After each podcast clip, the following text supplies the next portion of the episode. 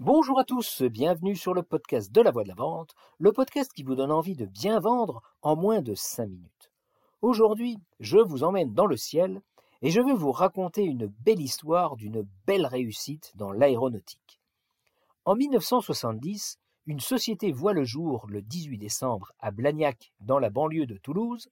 Elle est européenne, elle s'appelle Airbus. À cette époque, une entreprise domine le ciel et fait la pluie et le beau temps. Elle est américaine, elle s'appelle Boeing. Tout le monde a essayé de dépasser Boeing, mais personne n'a jamais réussi sur le long terme. Alors, en 1984, Airbus lance son programme de développement d'un nouvel appareil, le A320. Et dans le courant des années 90, Airbus commence à faire un carton avec ce produit et devient le concurrent sérieux de Boeing qu'il est encore aujourd'hui et certainement pour très longtemps. Alors je ne suis pas un spécialiste de l'aéronautique, c'est vraiment pas mon domaine d'expertise. Mais franchement, ce que Airbus a réussi sur le plan commercial avec ce produit, c'est juste extraordinaire. Oui, alors j'entends tout de suite d'ici les grincheux me dire Ouais, ok, d'accord, tout ça c'est bien, mais on a mis du temps avant que la pièce tombe. Eh ben, moi qui bosse dans l'innovation depuis un bon paquet d'années, je peux vous dire que 20 ans, c'est que dalle. Parce que là, on parle quand même du développement d'un nouvel avion. C'est pas un petit truc, un avion, reconnaissez-le.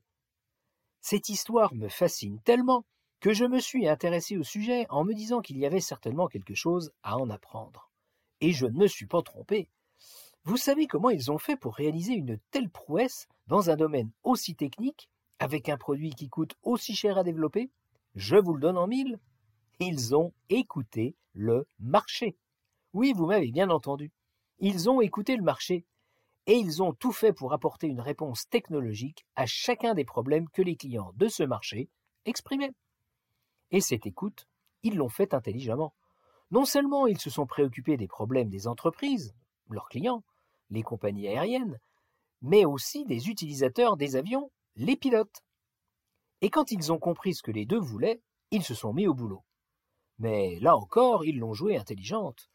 Comme dans le consortium Airbus, il y a des Anglais et des Français, bah, ils ont pas refait la même erreur qu'avec Concorde en développant un nouveau bijou technologique à grand coup, de milliards. Non, non, non, ils ont été efficaces ils sont allés trouver dans d'autres secteurs des solutions qui avaient fait leurs preuves et ils les ont adaptées à leurs propres contraintes.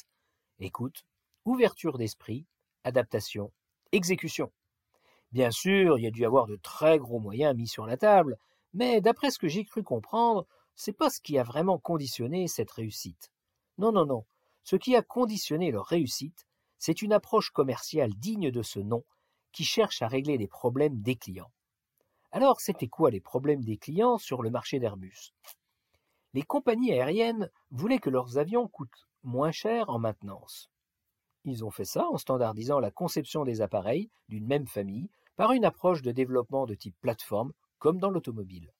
Ensuite, ils sont allés chercher des innovations qui fonctionnaient bien dans les avions de chasse, comme des commandes de vol électrique, la planche de bord, tout écran, ou les mini-manches. Enfin, ils ont fait venir des pilotes du monde entier pour qu'ils donnent leur avis sur l'appareil avant le lancement. Et ça, ça a été un plébiscite général. Ça leur a fait un super coup de pub, mais surtout, chaque pilote est devenu leur meilleur ambassadeur dans les compagnies aériennes qui les embauchaient. Et un pilote dans une compagnie, j'imagine que ça a du poids. On l'écoute quand il veut quelque chose. Alors, bien sûr, Boeing n'est pas resté les bras ballants.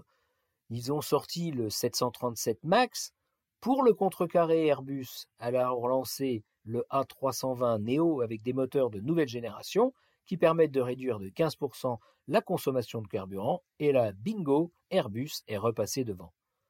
Aujourd'hui et depuis longtemps maintenant, Airbus est une vraie référence dans l'aéronautique et ça s'est fait grâce à une approche commerciale parfaite.